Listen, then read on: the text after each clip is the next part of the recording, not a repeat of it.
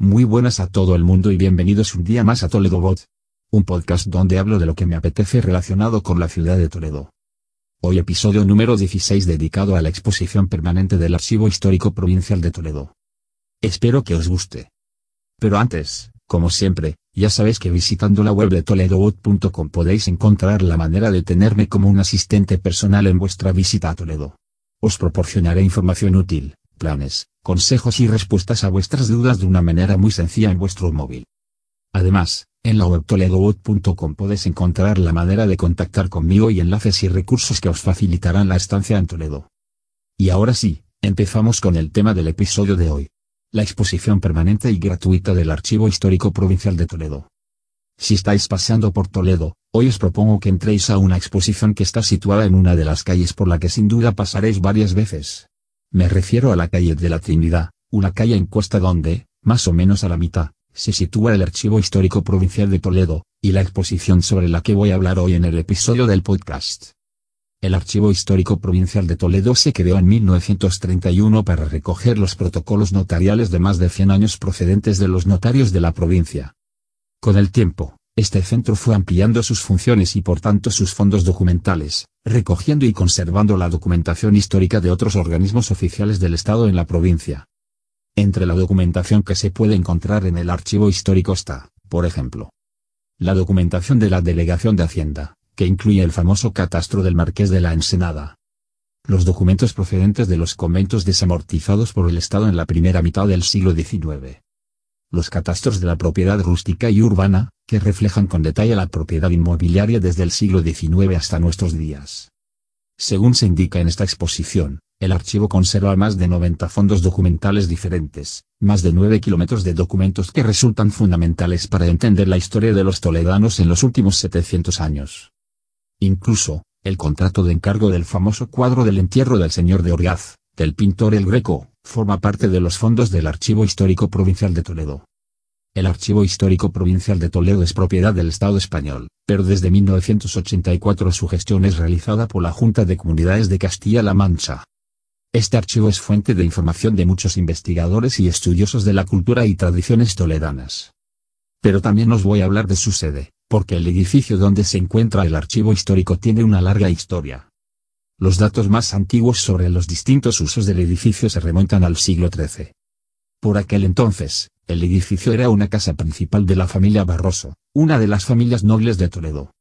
A principio del siglo XVII, la propietaria del inmueble decidió fundar en él un convento de monjas dominicas de la advocación de Jesús y María. En los años siguientes, el edificio sufrió profundas transformaciones e incorporaciones de casas adyacentes, que le dieron el aspecto y dimensiones actuales. En 1984, el Ministerio de Cultura compró el edificio a la comunidad de religiosas para convertirlo en la sede del Archivo Histórico Provincial de Toledo. Las monjas con el dinero de la venta, construyeron un nuevo convento situado en la zona de Buenavista, fuera de las murallas de Toledo. Tras ocho años de obras en el edificio, en 1992 se inauguró esta sede, en la que permanece el archivo histórico, hasta hoy. El espacio donde se sitúa la exposición, de entrada libre y gratuita, era la antigua iglesia del convento. Por la puerta que veréis al fondo a la derecha se accede al patio del convento. Es un patio típico toledano con sus árboles frutales y su pozo. Debajo del patio, hay unos aljibes para la acumulación del agua, y también antes allí estaba el cementerio de las monjas. Al vender el edificio, se llevaron todos los restos de las hermanas que ahí estaban enterradas. Bueno, parece que no todos por lo que luego os contaré. Pero, sin duda, el espacio más singular de este edificio es la sala Mudéjar. Con este nombre se conoce una habitación rectangular, utilizada por las monjas como capilla y como sala capitular, en la que desde antiguo se podían apreciar restos de yeserías policromadas. En 1997 el Instituto de Conservación y Restauración de Bienes Culturales, realizó un primer estudio de esta sala que mostró la existencia de una mayor superficie de yeserías y de pinturas. Pero fue, en 2016 cuando se descubrió todo un conjunto de filigranas, pinturas e inscripciones, magníficamente conservadas, que muestran claramente el poder económico y social de las familias que allí vivieron. La sala es un reflejo de la convivencia de las tradiciones artísticas cristiana y musulmana en la Edad Media toledana. Los restos descubiertos están datados hacia la mitad del siglo XIV. Como las cosas de palacio van despacio, la sala Mudéjar todavía espera su acondicionamiento definitivo. Mientras tanto, solo se puede visitar en grupo, dentro de las visitas guiadas al archivo histórico, y es necesario reservarla con antelación. Yo tuve la oportunidad de visitarla hace unos días con un grupo organizado.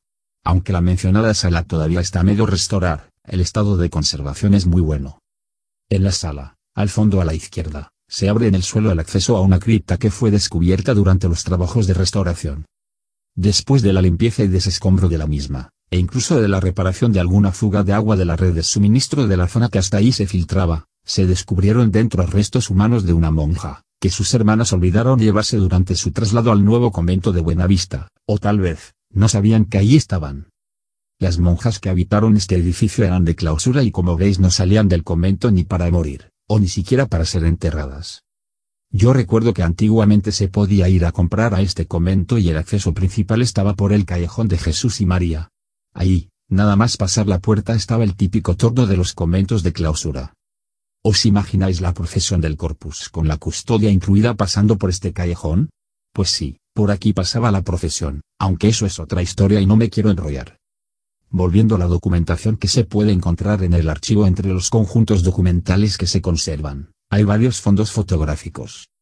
Uno de ellos es el llamado Rodríguez.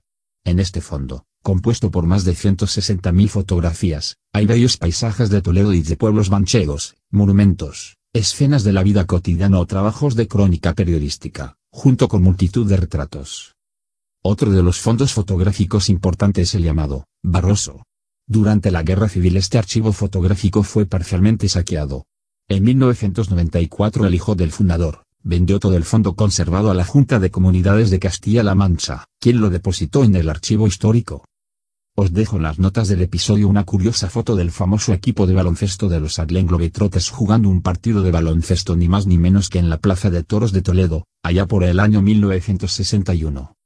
También os dejo en las notas otra foto de la exposición, donde se pueden ver unos aviones en los terrenos de la Escuela Central de Educación Física de Toledo en 1925.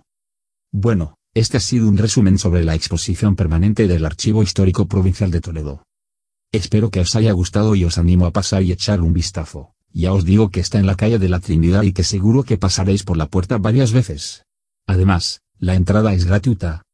Si os ha gustado este episodio, os agradecería mucho una valoración de 5 estrellas en iTunes, un me gusta y comentario en iVoox, eso ayudará a posicionar este podcast y que así pueda llegar a más gente. Bueno, pues eso ha sido todo por hoy. Me despido hasta el próximo episodio del podcast, y mientras llega podéis contactar conmigo en la web toledobot.com. Si vais a venir de visita a Toledo y necesitáis alguna información concreta, podéis consultarme.